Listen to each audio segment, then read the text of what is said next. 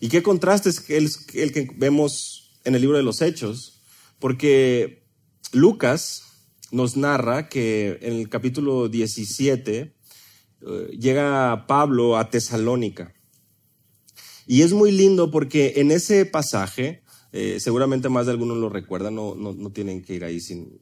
Eh, pero hay, hay, hay una manera muy clara de cómo es que Pablo proclamaba el Evangelio, cómo es que lo compartía. Porque se nos dice que Pablo por tres días hablaba, discutía, pero basándose en las escrituras. Él explicaba y presentaba la evidencia a través de las escrituras de que era necesario que Cristo padeciera y resucitara entre los muertos. Y él les decía, este Jesús es el que yo anuncio, las escrituras, la palabra. Y saben lo que sucede ahí en Tesalónica es que pues se pasa la voz y los judíos se llenan de envidia y vienen tras él. Al grado de que él tiene que salir de noche. Los hermanos de ahí eh, buscan y ayudan porque eh, los arrastraron, los llevaron, los, le, empezaron a decir, estos que están eh, trastornando al mundo ya llegaron acá con nosotros y reciben y, se paga una, una fianza de manera que los creyentes ahí logran de noche llevarlos y ahí es donde el relato nos lleva a Berea este otro lugar. Y se nos dice en el versículo 11 que estos, los que estaban ahí en Berea, eran más nobles que los de Tesalónica, porque ellos recibieron la palabra con toda solicitud, escudriñando diariamente las escrituras para ver si estas cosas eran así.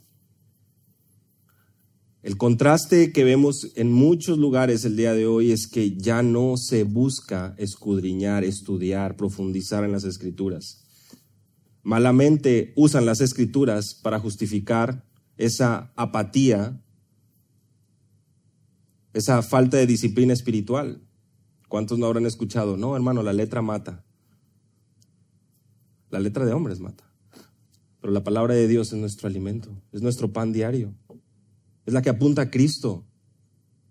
Es nuestra manera de poder acercarnos y conocer a nuestro Dios. Es una espada de dos filos que penetra hasta lo más profundo del corazón. Tal vez es que por eso no se busca proclamar ya. Y existe esa apatía y ese deseo de poder llenar nuestras reuniones con algo más que la palabra.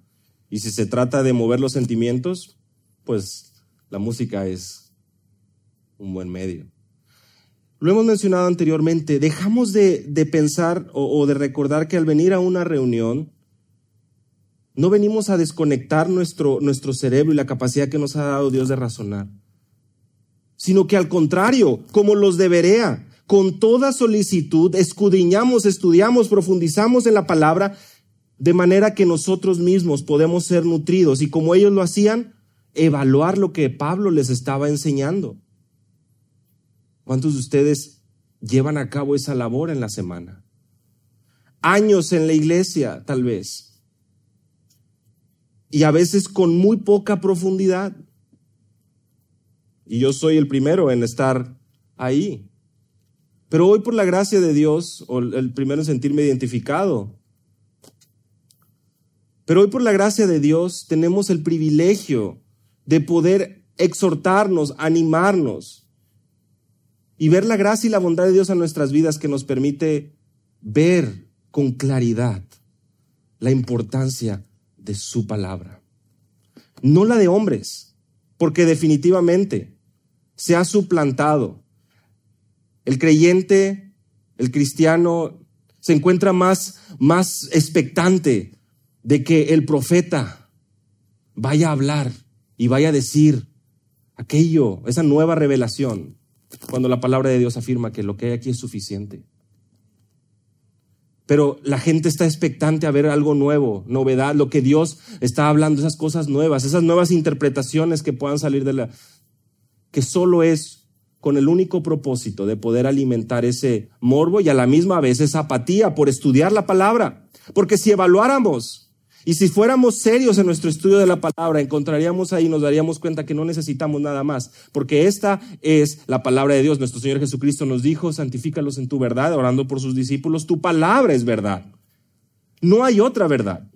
Esta es inspirada por Dios, según de Timoteo capítulo 3, versículo 16, y el apóstol Pedro también nos instruye y nos dice, es todo lo necesario para la vida y la piedad. No necesitas más. Estoy seguro que ninguno de los presentes diría yo conozco todo, yo sé todo, no necesito que me enseñen más. Pero muchas veces en la vida práctica mostramos ese orgullo de haber nacido y tantos años en la iglesia. Pero si somos evaluados y prestamos atención, ¿cuánta falta nos hace el continuar estudiando? Porque nunca, nunca terminaremos de maravillarnos y asombrarnos de la palabra.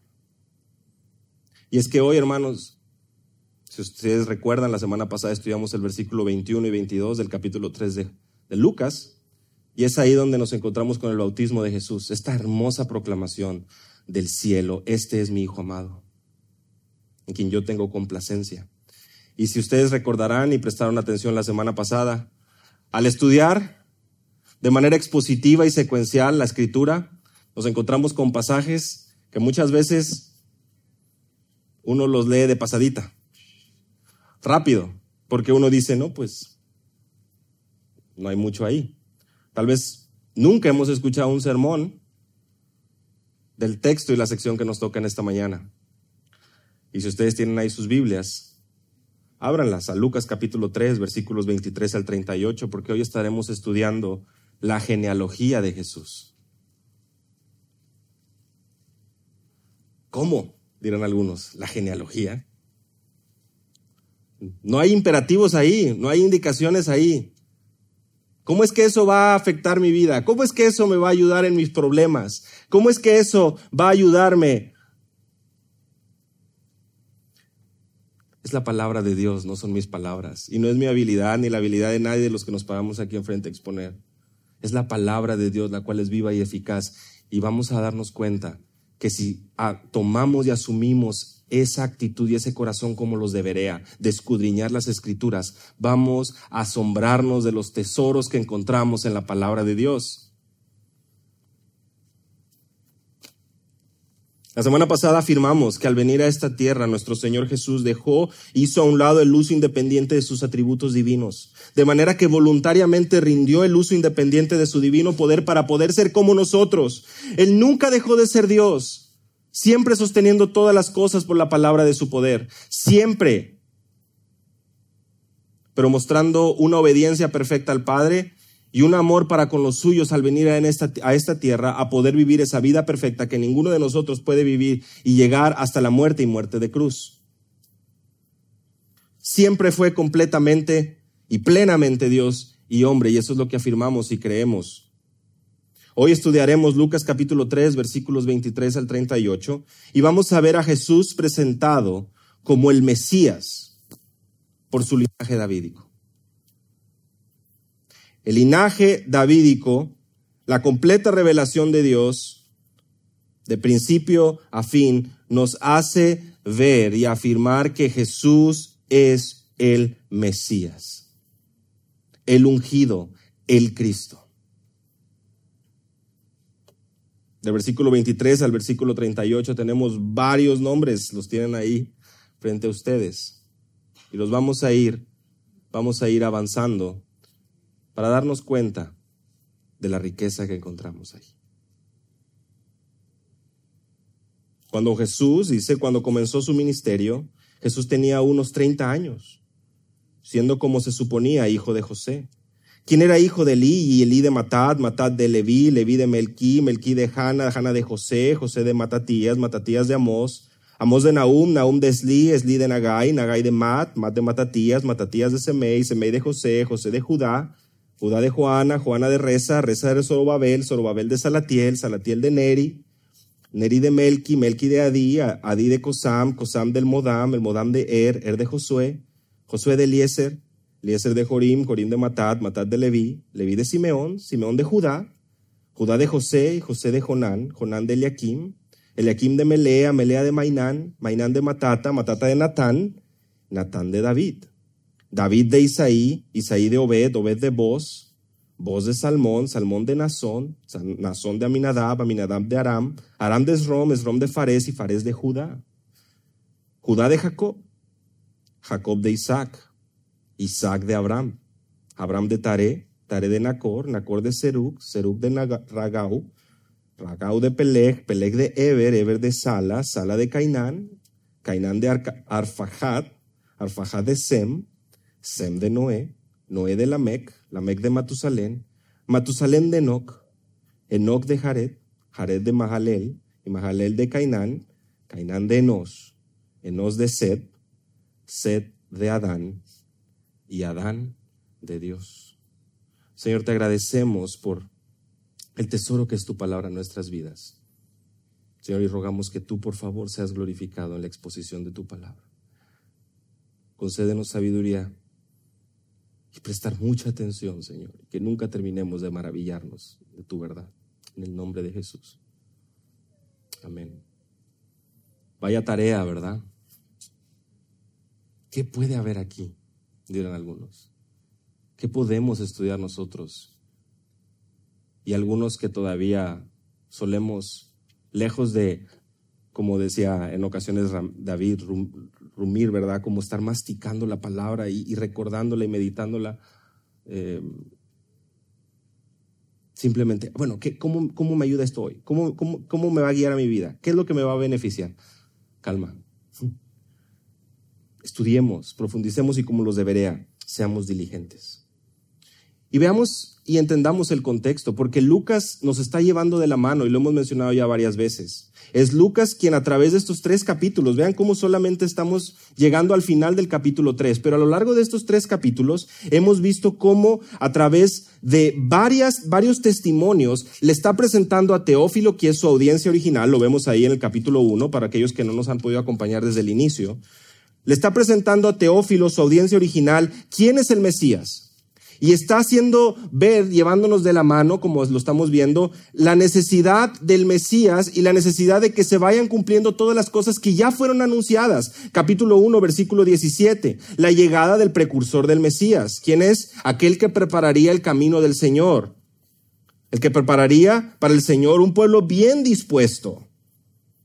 También el anuncio del ángel Gabriel, no nada más a Zacarías, sino también a María, donde le dice, este será grande, este hijo que llevarás en tu vientre será llamado Hijo del Altísimo, y el Señor Dios le dará el trono de David su padre. Además, los ángeles también dan testimonio a los pastores y les dicen por ahí en el capítulo 2, versículo 11, hoy os ha nacido en la ciudad de David un Salvador que es Cristo el Señor. Además, el testimonio de Simeón en el versículo 30 del capítulo 2, el testimonio de Ana en el versículo 38 del capítulo 2, el anuncio de Juan el Bautista en el versículo 16 del capítulo 3, donde él les dice, viene el que es más poderoso que yo, a quien yo no soy digno de desatar las correas de sus sandalias. Y finalmente el versículo 22 del capítulo 3, donde el anuncio de la voz del cielo, Dios Padre y el Espíritu Santo descendiendo, de manera que es ungido el Hijo de Dios a la vista de todos los presentes.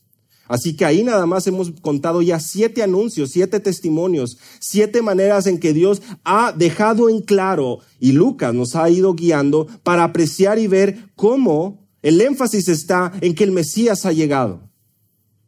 Y por varios ángulos, por varios ángulos se nos ha presentado esta verdad. Pero como si esto no fuera suficiente, Lucas ahora toma el tiempo para trazar la línea de manera que sea claro para todos que el linaje de Jesús cumple con lo anunciado en el Antiguo Testamento. Es decir, ya nos ha traído y, ha empezado a ayudarnos a poder eh, alinear nuestra mirada y nuestros corazones y apreciar quién es Cristo, quién es Jesús el Cordero de Dios que quita el pecado del mundo, el Mesías prometido, el Hijo de David, pero también ahora, al llegar al versículo 23 al 38, nos hace ver la importancia de que podamos apreciar que Dios es fiel y no miente y lo que Él había prometido desde tiempo atrás se ha cumplido y es Jesús, en quien las profecías en Él son cumplidas. ¿Por qué son importantes las genealogías?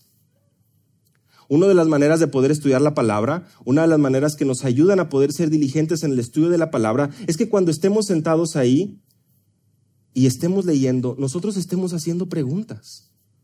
Una manera diligente de poder aprender y demostrar ese corazón y ese deseo por, por seguir escarbando las profundidades y los tesoros de la escritura es hacer preguntas. Y aquí una de las preguntas sería, ¿por qué una genealogía? ¿Por qué es importante la genealogía? ¿Y qué es lo que éstas representan para la cultura en aquel momento? Y tenemos un ejemplo muy claro, no necesitamos ir a libros de historia o a libros extrabíblicos para poder entender y, y comprender la importancia de las genealogías. Una manera de poder apreciar esto es en ver las labores de los sacerdotes en el Antiguo Testamento. Eh, creo que lo mencionábamos el jueves en el grupo de Saltillo. Y es, bueno, en las labores sacerdotales, aquellas que tenían que ver con el servicio en el templo en el Antiguo Testamento, yo les pregunto a ustedes, ¿quiénes eran los que Dios había identificado como los responsables para servir ahí? Los levitas, los hijos de Aarón, de la tribu de Leví, ellos son asignados por Dios para atender todo lo que concierne al altar y lo que está dentro del velo, Éxodo 28 y números 18 del 1 al 7. ¿Eso qué quiere decir? Que los levitas estaban asignados para servir en el ministerio de la tienda de reunión, los hijos de Leví, y en específico los hijos de Aarón para esta tarea más específica aún de estar en todo lo que concierne al altar y lo que está dentro del velo. Dirán ustedes, bueno, ¿y esto pues sí ayuda, pero ¿de qué otra manera podemos verlo de manera más práctica? Bueno, en el libro de Esdras nos encontramos al pueblo regresando del exilio en Babilonia. Y ahí en el capítulo 2, versículos 59 al 63, no tienen que ir ahí, pero lo pueden anotar si gustan, vemos al pueblo regresando y hay hombres ahí que ya estaban de alguna manera identificados como sacerdotes. Pero ¿qué creen? No pueden confirmar que genuinamente son hijos de Aarón.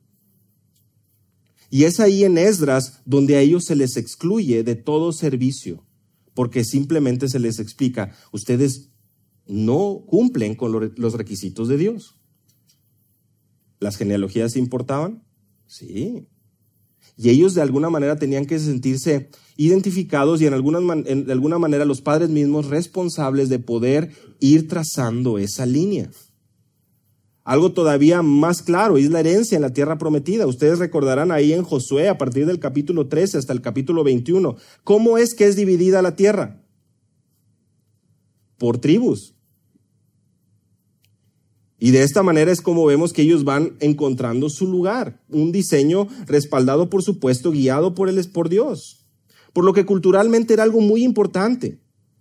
Ahora, en Lucas capítulo 2, también vemos una referencia a esto, porque Lucas de manera muy clara y detallada nos menciona que sale este dicto de César Augusto para que se haga un censo de todo el mundo habitado, de todos los que estaban en el imperio romano.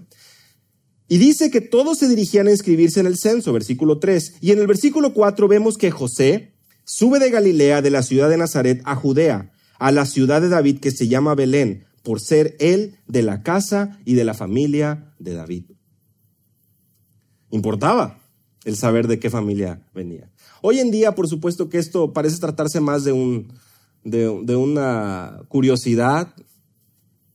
Em, obviamente, seguro debe haber temas también que tienen que ver con herencias, con dinero, con testamentos, con orgullo, con el saber si puedo tramitar el pasaporte europeo, si tengo algún judío, algunas cosas de ese tipo, ¿verdad? Pero aquí en tiempos bíblicos, bueno, tenía, eh, tenía una suma importancia para la sociedad que no iba nada más en, en aquello que no fuera tan, tan necesario o tan indispensable. El propósito de una genealogía es poder dejar en claro la sucesión. No necesariamente nombrar a todos, no necesariamente nombrar a todos los de cada generación, sino aquellos de mayor renombre, aquellos ancestros de mayor renombre, de manera que pudiera ser fácil para ellos poder identificar la línea de las familias de la cual ellos provienen. Y en la palabra de Dios, en el Nuevo Testamento, de manera más específica, tenemos dos genealogías. Seguro ustedes lo han escuchado y lo han leído. Y la encontramos en Mateo capítulo 1 y en Lucas capítulo 3. Y si ustedes han tomado el tiempo para leerlas, se habrán dado cuenta de, de varias cosas interesantes, ¿no? Una de ellas sería, y les pregunto, las genealogías de Mateo 1 y la genealogía de Lucas capítulo 3, ¿son iguales? No son iguales. Hay similitudes, pero no son exactamente iguales. Algunos tal vez recordarán y tendrán algunas sospechas de por qué no son iguales. Otros tal vez dirán, no entiendo cómo eso importa para mi vida cristiana. No te preocupes, te vas a dar cuenta que sí, y mucho. Pero sobre todo el poder entender que esto está ahí en nuestras Biblias con un propósito. Dios no se equivoca. Cada palabra es inspirada por Dios. Y si prestamos atención, como les digo, vamos a poder estar y, ser diligentes en el estudio de la palabra, de la misma manera como los debería. Mateo, en su genealogía, Mateo capítulo 1, pueden ir ahí conmigo.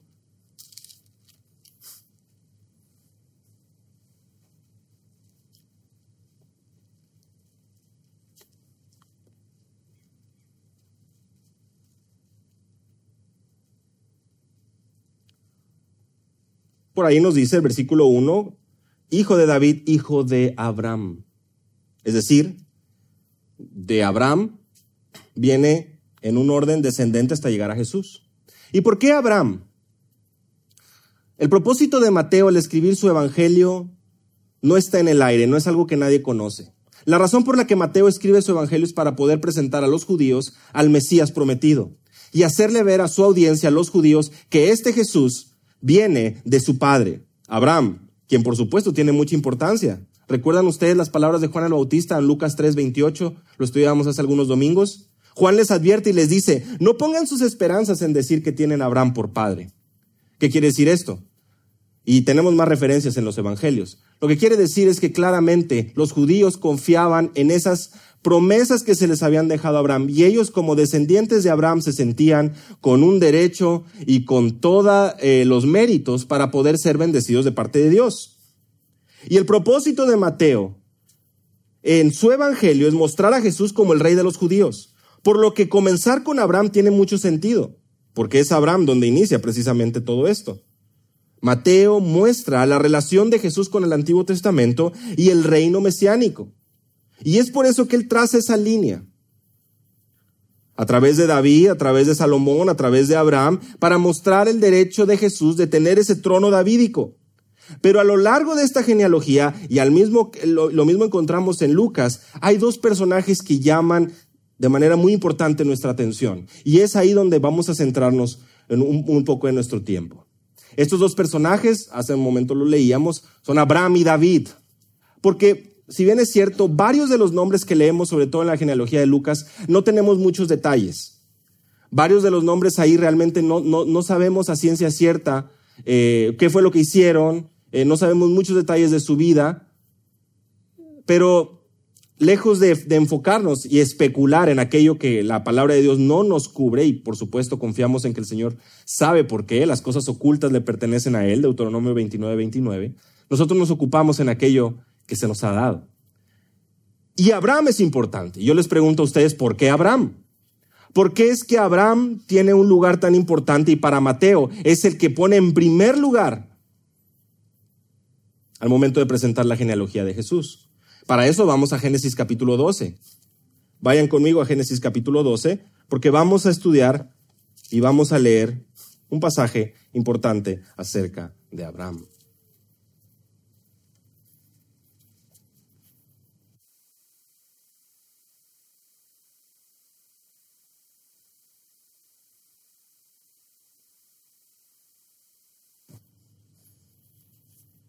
No nos perdamos, hermanos, con nuestras Biblias ahí. Si no tienes una, a lo mejor algún servidor pueda, tenemos todavía en la mesa, pero no nos perdamos, no perdamos el enfoque. Esto es muy importante. Versículo 1, pero Jehová había dicho a Abraham, vete de tu tierra y de tu parentela y de la casa de tu padre, la tierra que te mostraré. Y haré de ti una nación grande y te bendeciré y engrandeceré tu nombre y serás bendición y bendeciré a los que te bendijeren y a los que te maldijeren maldeciré y serán benditas en ti todas las familias de la tierra, versículo 3 de Génesis capítulo 12. Qué hermosa promesa, ¿no? Una descendencia, una nación grande. y serán benditas en ti todas las familias de la tierra. Esta es una promesa que venía de Dios para Abraham. Y muchas veces leemos esto y, a lo largo de a lo mejor los que hemos crecido en la iglesia y sí, nosotros como Abraham y Abraham es nuestro ejemplo. Y la verdad es que Abraham no pasa mucho tiempo para que falle. ¿Cómo? ¿Abraham pecó? Por supuesto. Por supuesto que sí. ¿Abraham era una persona perfecta? No. Era un pecador. ¿Creyó perfectamente en las promesas de Dios? No. Tan solo ahí, a partir del versículo 10 al 20, vemos su duda.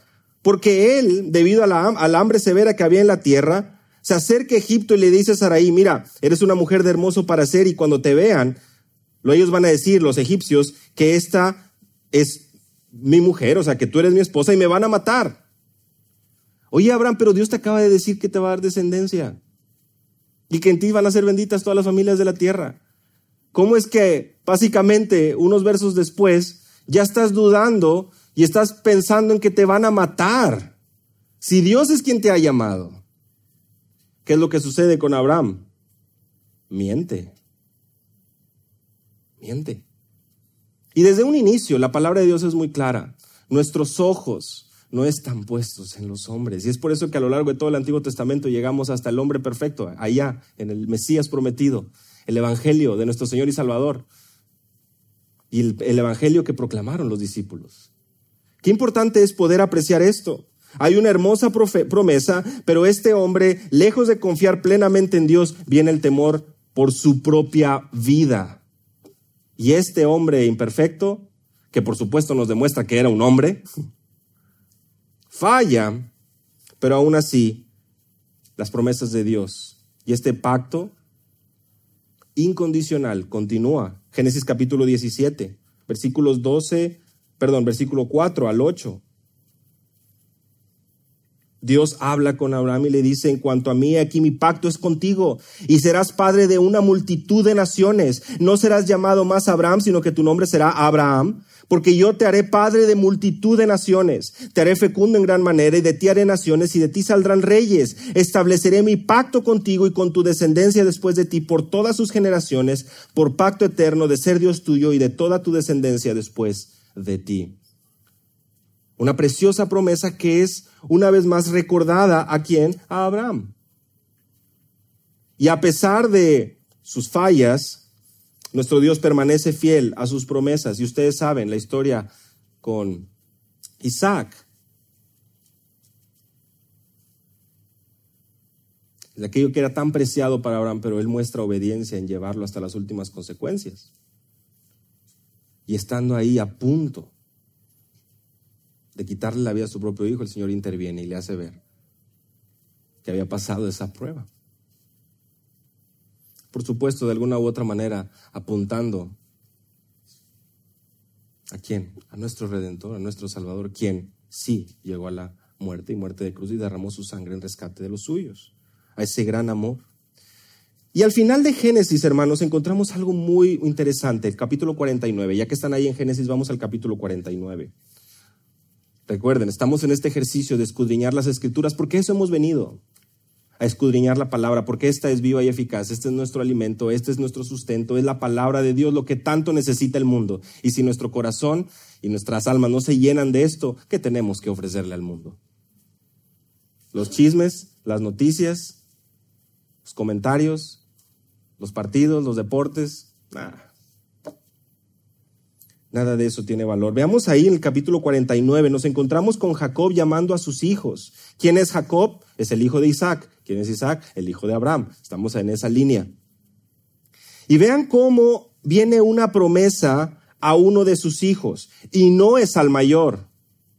Vemos ahí a Rubén como su primogénito en el versículo 3. Ahí esta, esta palabra, esta profecía. Vemos a Simeón y Leví. Pero vemos en el versículo 8 a Judá.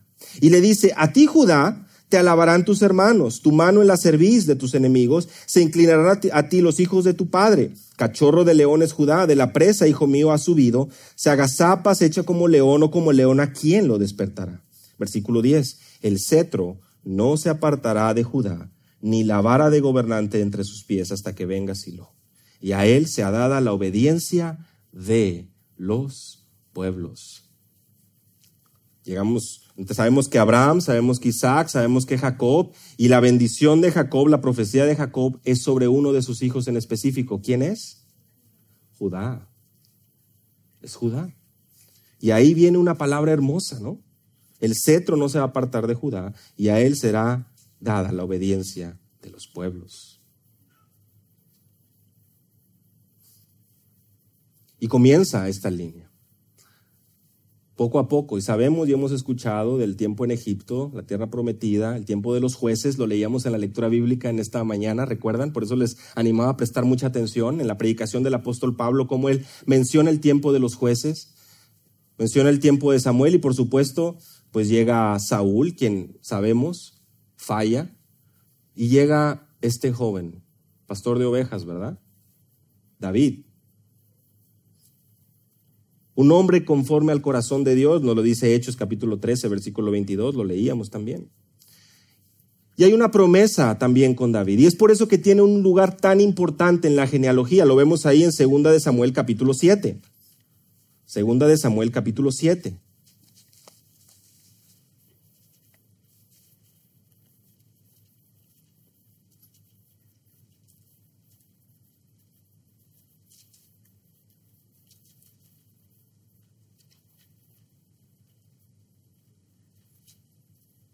Segunda de Samuel capítulo 7 versículos 12 al 16. Cuando tus días sean cumplidos, la palabra de Dios a David, y duermas con tus padres, yo levantaré de ti, después de ti a uno de tu linaje, el cual procederá de tus entrañas. Yo afirmaré su reino. Él edificará casa a mi nombre, yo afirmaré para siempre el trono de su reino. Yo le seré a él padre y él será mi hijo, y si él hiciere mal, yo le castigaré con vara de hombres y con azotes de hijo de hombres. Pero mi misericordia no se apartará de él como la aparté de Saúl, al cual quité de delante de ti y será afirmada tu casa y tu reino para siempre delante de tu rostro, y tu trono será estable eternamente. Eternamente. Con David hay una promesa, linda promesa también, donde el Señor afirma y dice que su reino será estable eternamente. Por eso es que cuando llegamos al libro del profeta Isaías y leemos en Isaías capítulo 9, un pasaje que seguro recordamos porque se repite mucho, ¿verdad? Sobre todo en, épocas de diciembre. Un niño nos es nacido, un hijo nos es dado, la soberanía reposará sobre sus hombros, se llamará su nombre, admirable consejero, Dios fuerte, Padre eterno, príncipe de paz. Versículo 7. El aumento de su soberanía y de la paz no tendrá fin, y sobre el trono de David y sobre su reino, para avanzarlo y sostenerlo con derecho y justicia. Es por eso que vemos una y otra vez estas afirmaciones y Dios manteniéndose fiel a su promesa con la descendencia de quién? De Abraham primeramente y ahora de David. Recuerden que con Abraham hay esta promesa de bendición para todas las naciones. Y es que vemos ahí claramente que los gentiles, nosotros, estábamos en el plan de redención desde un inicio. Conforme avanzamos a David, a una de los tantos descendientes y ramificaciones de la descendencia de Abraham, llegamos a la tribu de Judá, a los descendientes de Judá, y es a través de ahí donde David aparece. Lo vemos también en el capítulo 11 de, de Isaías, cómo se dice, brotará un retoño del tronco de Isaí, de David, un vástago de sus raíces, reposará sobre él el espíritu del Señor, espíritu de sabiduría y de inteligencia, y él se deleitará en el temor del Señor. Versículo 10 también de ahí del capítulo 11 de Isaías. Acontecerá en aquel día que las naciones acudirán a la raíz de Isaí, que estará puesta como señal para los pueblos. Una vez más, apuntando ahí a la esperanza que hay en la descendencia de David capítulo 16 de Isaías, versículo 5, se va a establecer en la misericordia un trono y en él se sentará con fidelidad en la tienda de David. Seguro por eso aquí a más de uno tal vez recordarán las palabras del pueblo, ¿verdad? De la multitud. Osana al hijo de David, Osana. ¿Por qué? Porque estaban esperando a este hijo de David. Lo leíamos en la lectura bíblica también. Nuevamente la referencia del apóstol Pablo a David. Y la misma pregunta les hago, la misma que les dije de Abraham. ¿David vivió perfectamente? conocido por tener un corazón conforme al corazón de Dios. Pero David, al igual que tú y yo, en este cuerpo, siendo tentados y sucumbiendo ante la tentación. Segunda de Samuel capítulo 11 nos narra este episodio tan triste y lamentable. Y el pecado persigue a la descendencia de David.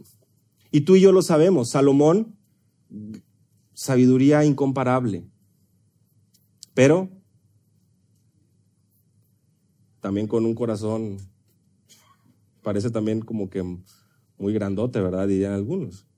Un deseo por, por llenar y saciar su, su, su carne, su, su propio orgullo y placer a través de muchas mujeres que lo guiaron y lo llevaron por caminos incorrectos, abominables delante del Señor.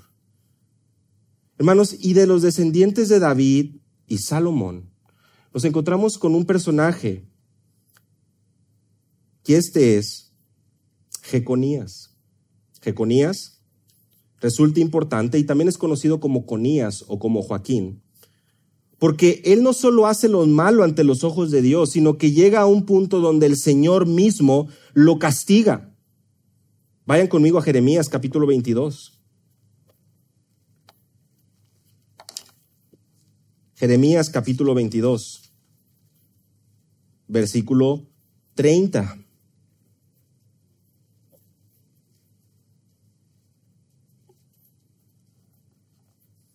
Se dan, cuentas, se dan cuenta ahí en el versículo 24 que se refiere a él aquí como Conías. En algunas de sus Biblias está la anotación de que es Jeconías, hijo de Joacim, rey de Judá. Bueno, a este es que el Señor mismo le dice en el versículo 30, inscribid a este hombre como sin hijos, hombre que no prosperará en sus días, porque ninguno de sus descendientes logrará sentarse sobre el trono de David, ni gobernar de nuevo en Judá. Esto es algo fuerte. Si hemos estado prestando atención a lo que hemos venido hablando, aquí parece haber un problema. Porque Dios ya, había, ya le había dicho a David que de su descendencia vendría, su, su reino no tendría fin, que el trono estaría ahí. Y ahora al llegar unos cuantos niveles, unos cuantos años, generaciones más abajo, nos encontramos con este Jeconías que hizo lo malo ante los ojos del Señor y viene un castigo y, unas palabras de Dios de manera muy severa, haciéndole ver que ninguno de sus descendientes se sentaría sobre el trono de David. Ahora yo les animo a que vayamos a Mateo 1.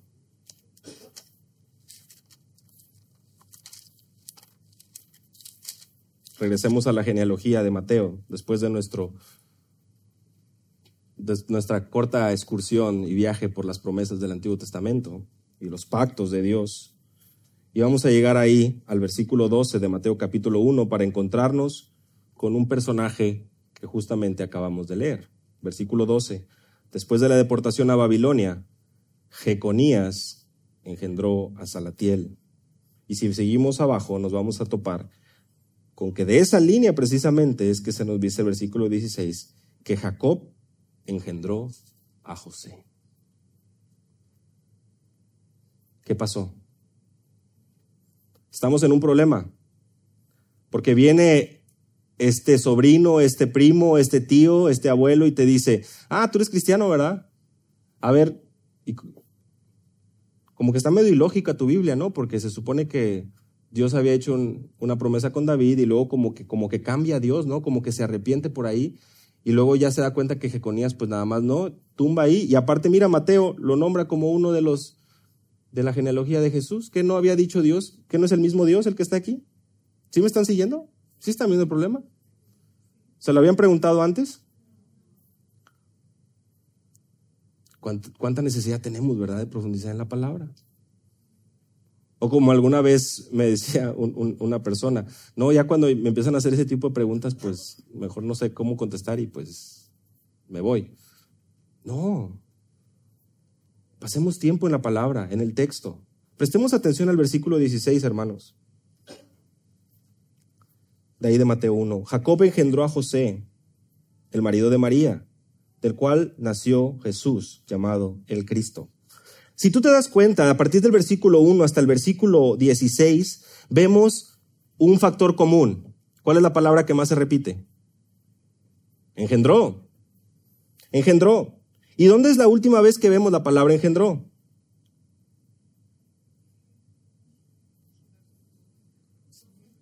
Entonces parece que falta algo ahí, ¿no? Parece que falta una pieza ahí. Porque Jacob engendró a José. ¿Qué es lo que falta ahí? José, ¿por qué pasó Mateo? ¿Te equivocaste? Engendró no significa que sea el padre, simplemente indica que se trata de, de, un descendiente, directo. Y por lo tanto, ¿qué es lo que Mateo está haciendo? No solamente no dice que José, no engendró, que José engendró a Jesús, no solamente se priva de eso, sino que añade otra cosa más, ¿verdad? ¿Qué es lo que dice ahí? José, ¿quién? ¿El marido de quién? De María, de la cual nació Jesús. ¿Qué es lo que está haciendo Mateo?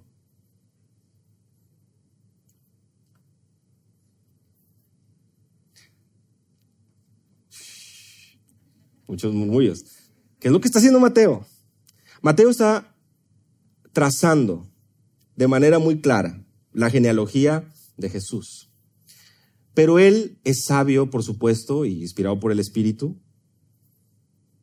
lo más lógico es que siguiera el patrón de quién engendró a quién, quién engendró a quién, y no encontramos un José engendró a Jesús.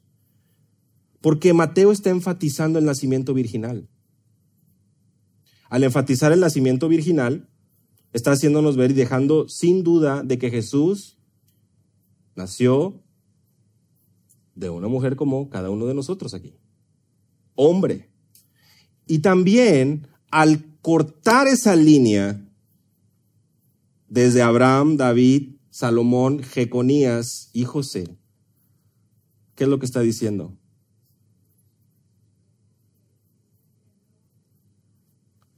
Que Jesús no forma parte de esa línea directa con Jeconías. ¿Verdad que no? Jesús no viene de esa línea de Jeconías. A lo mejor ya más de alguno ya está checando en Lucas a ver si en Lucas está Jeconías. Qué bueno. No lo van a encontrar. Ahorita vamos para allá. José es el padre bajo la óptica legal. Y es lo que Mateo nos está dejando ver. Él traza la conexión directa con David, con Abraham, por supuesto, y el padre legal de Jesús, quien es José. Pero claramente José nos dice, perdón, Mateo nos dice, José no es el padre biológico. No hay genes, no hay participación de este hombre en el nacimiento de Jesús, pero legalmente a través de su línea, lo sabemos por Lucas, José viene también de esa línea davídica. Por lo que legalmente Jesús, a través de José, tiene ese derecho porque dice, yo vengo legalmente la tribu de Judá. Pero a la misma vez Dios en su sabiduría nos hace ver que no tiene nada que ver con Jeconías, por lo que esa maldición no aplica para Jesús. Si lo vemos? si podemos apreciar eso? A pesar de que Dios, en su sabiduría perfecta,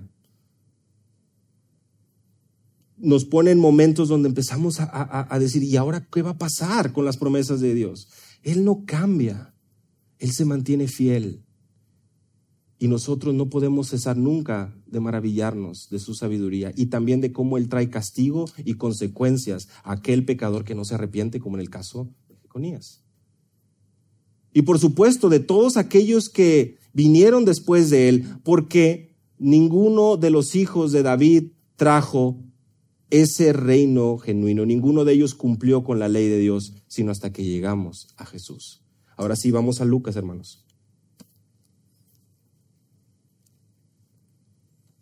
y culminaremos nuestro tiempo aquí.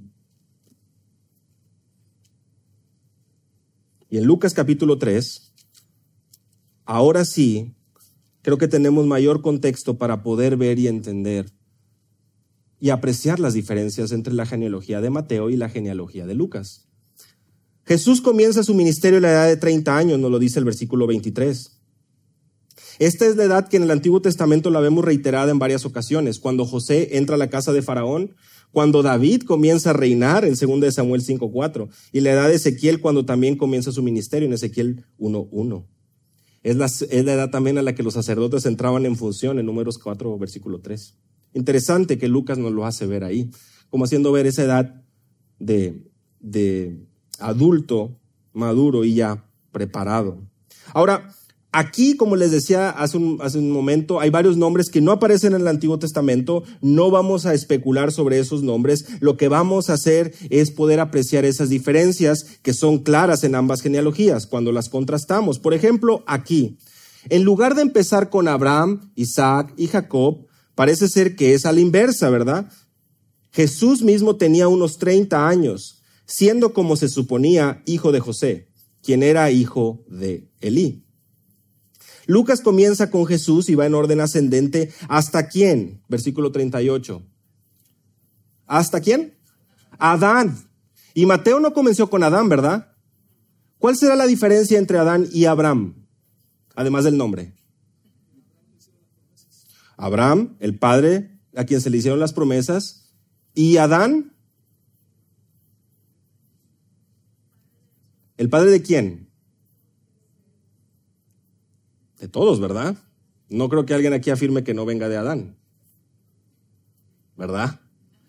Si somos bíblicos y entendemos y vemos la palabra de Dios por lo que es, nos vamos a dar cuenta que todos los pueblos, todas las naciones, venimos de Adán. Y no es el caso de Abraham. Mateo, ¿a quién le estaba escribiendo? A los judíos, para hacerles ver que Jesús era el Mesías. Lucas, hemos estado estudiando ya por varias semanas. ¿A quién le está escribiendo? A Teófilo, que era un gentil, y junto con el tomo 1, el libro de, los, de Lucas y el libro de los Hechos, nos encontramos que es la historia, sobre todo en el libro de los Hechos, del Evangelio llegando a quién? A los gentiles. ¿Qué es lo que está diciendo Lucas aquí claramente? Este es el Mesías, plenamente hombre, aquel que viene de Adán, el Padre de todos y cada uno de nosotros, y por lo tanto a todos nos concierne prestar atención a quién es este Mesías, quién es este Jesús. Una y otra vez a lo largo de Lucas hemos visto la conexión con David. Ya lo mencioné hace un momento en el capítulo 1, versículo 27. una vez que eh, se, le anuncia a María el nacimiento del ángel se nos habla que José es uno de los descendientes de David y también se nos, se nos menciona que es Jesús quien será llamado Hijo del Altísimo y el Señor Dios le dará el trono de David, su padre. ¿Esto qué quiere decir? Que una y otra vez vemos esas conexiones, no solamente desde Adán, sino también vemos ese énfasis en David lo vemos claro. Tanto Adán cobra un lugar muy importante como David cobra un lugar muy importante porque Lucas está refiriendo a una audiencia que busca hacer, eh, que busca eh, abarcar, sin hacer ninguna diferencia, lenguas, tribus y naciones. Por lo que en el Evangelio de Lucas vemos una referencia una y otra vez a que este Jesús sería la luz de revelación a los gentiles. Lucas capítulo 2, versículo 32. Y aún lo vemos ahí también en la cita de Isaías 40, eh, em, cuando lo vemos en, en Lucas capítulo 3. Toda la carne, toda carne verá la salvación de Dios. Lucas 3, 6, cuando está citando Isaías capítulo 40.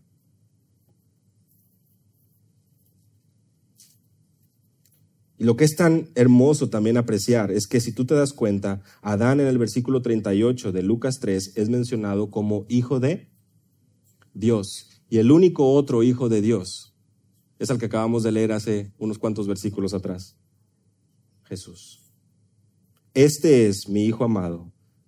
En ti me he complacido. Lo estudiamos la semana pasada. Jesús, hijo de Dios.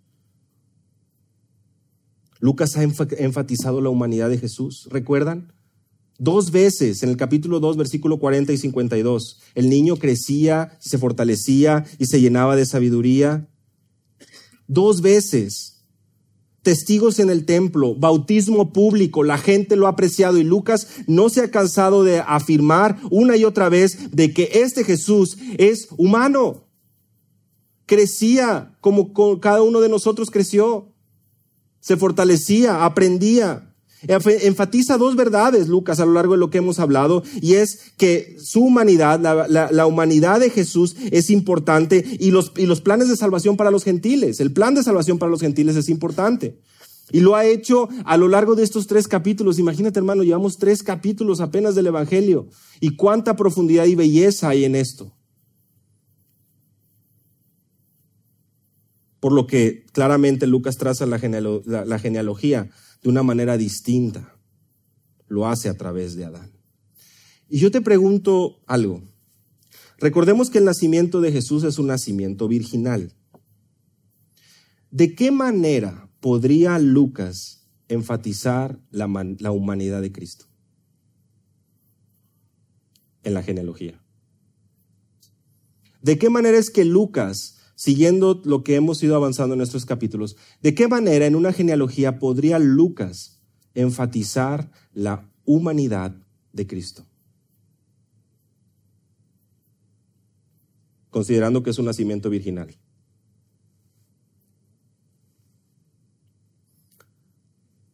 Considerando que la única que tuvo participación fue María. Y por lo tanto Jesús, naciendo de María, quien sí aporta para él, trazando la genealogía de quién? De María. Y es que hay una diferencia que seguramente ya van a notar. O ya notaron. No está Salomón en la, genealogía en Lucas. Pueden ver conmigo ahí el versículo 31. Se nos habla de Isaí, por supuesto, el padre de David. Se nos habla de David y de, se nos habla de su hijo, que no es Salomón, sino uno de sus hermanos también, cuya madre es Betsabé. ¿Y quién es este hermano? Natán. Y por lo tanto, por más de que nos esforcemos, no va a haber un Jeconías aquí.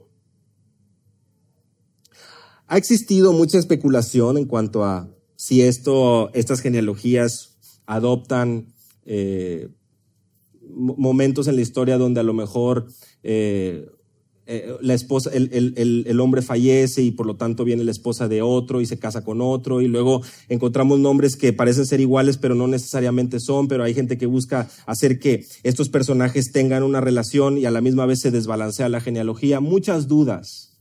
Pero si nosotros lejos de irnos a todo aquello que puede saturar nuestra mente, nos enfocamos en la escritura, nos vamos a dar cuenta que el testimonio es muy claro. ¿Por qué? Versículo 23. Jesús mismo tenía 30 años, siendo como se suponía, como se pensaba. Otra manera de decirlo, hijo de José. ¿Qué es lo que está haciendo Lucas ahí? ¿Qué es lo que está diciendo? Que no era hijo de José que no venía hijo, en este caso a diferencia de engendró, aquí se nos habla de hijo, de hijo, puede significar un hijo directo, puede significar un nieto, puede significar un descendiente. Y si tú prestaste atención, también te vas a dar cuenta que aquí no es Jacob el padre de José en la primera lectura, sino aquí se nos menciona a quién? A Elí. Aquí se nos menciona hijo de José bueno, como se suponía hijo de José, quien era hijo de Elí. En Mateo no es Elí, es Jacob.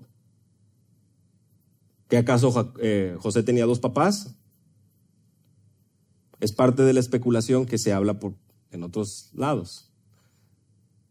La línea es completamente distinta. El propósito es completamente distinto y lo que Lucas está buscando hacernos ver es poder entender que este Jesús plenamente hombre porque nació de una virgen y esta virgen, quien sí tiene participación en el nacimiento de este niño, su linaje, su familia es precisamente David, Abraham, Adán, cumpliendo así con las profecías y con lo establecido por Dios.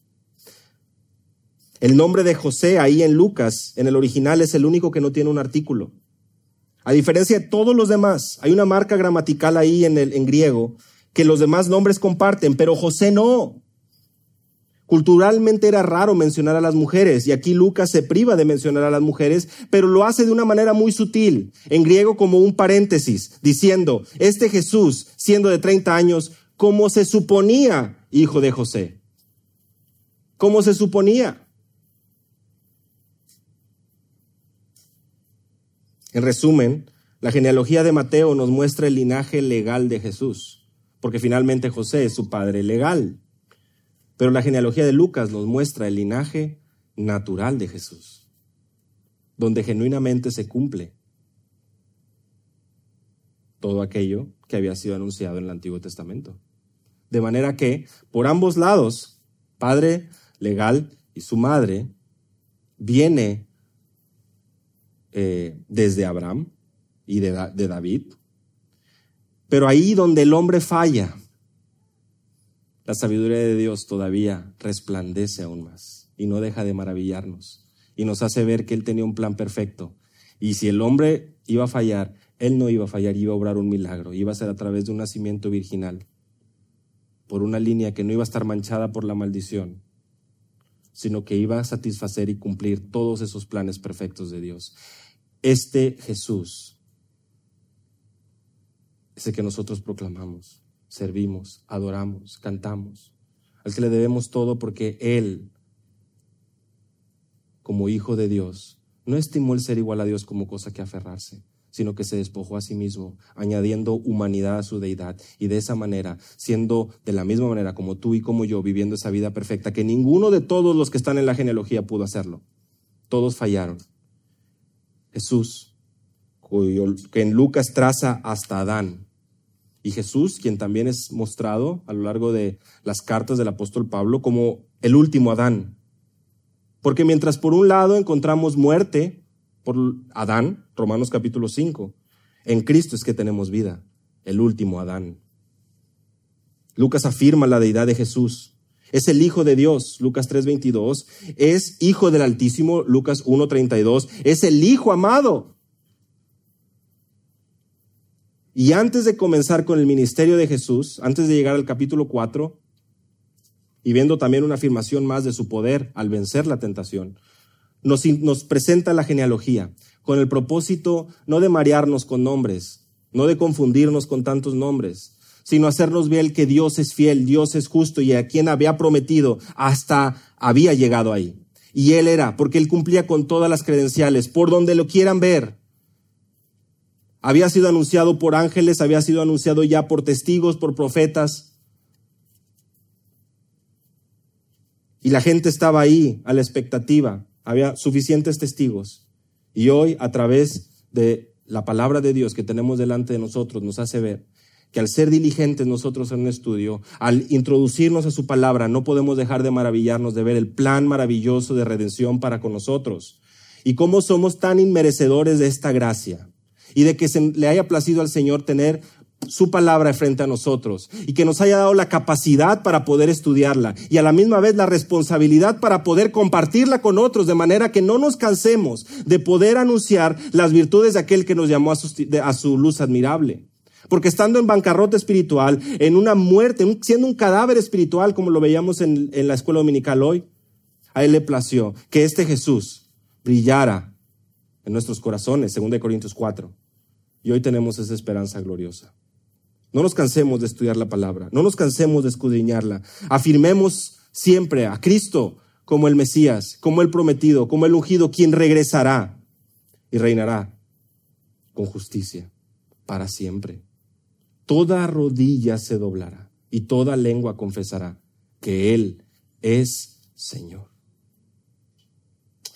Señor, te agradecemos por tu palabra, te agradecemos por el testimonio que encontramos a lo largo de pasajes que suelen verse como complicados o ser ignorados por al parecer no tener valor.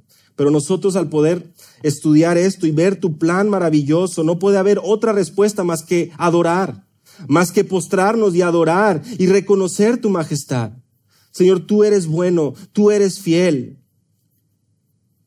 Y has mostrado tu gracia y amor al darnos a tu Hijo amado.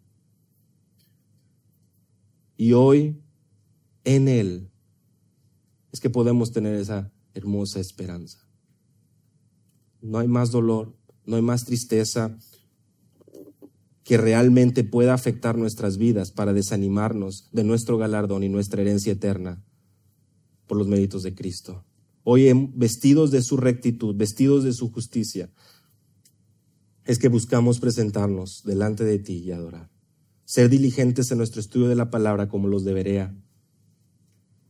Y no cesar, no cansarnos de abrir este maravilloso libro en humildad, con paciencia, buscando ser edificados, transformados y guiados por tu palabra.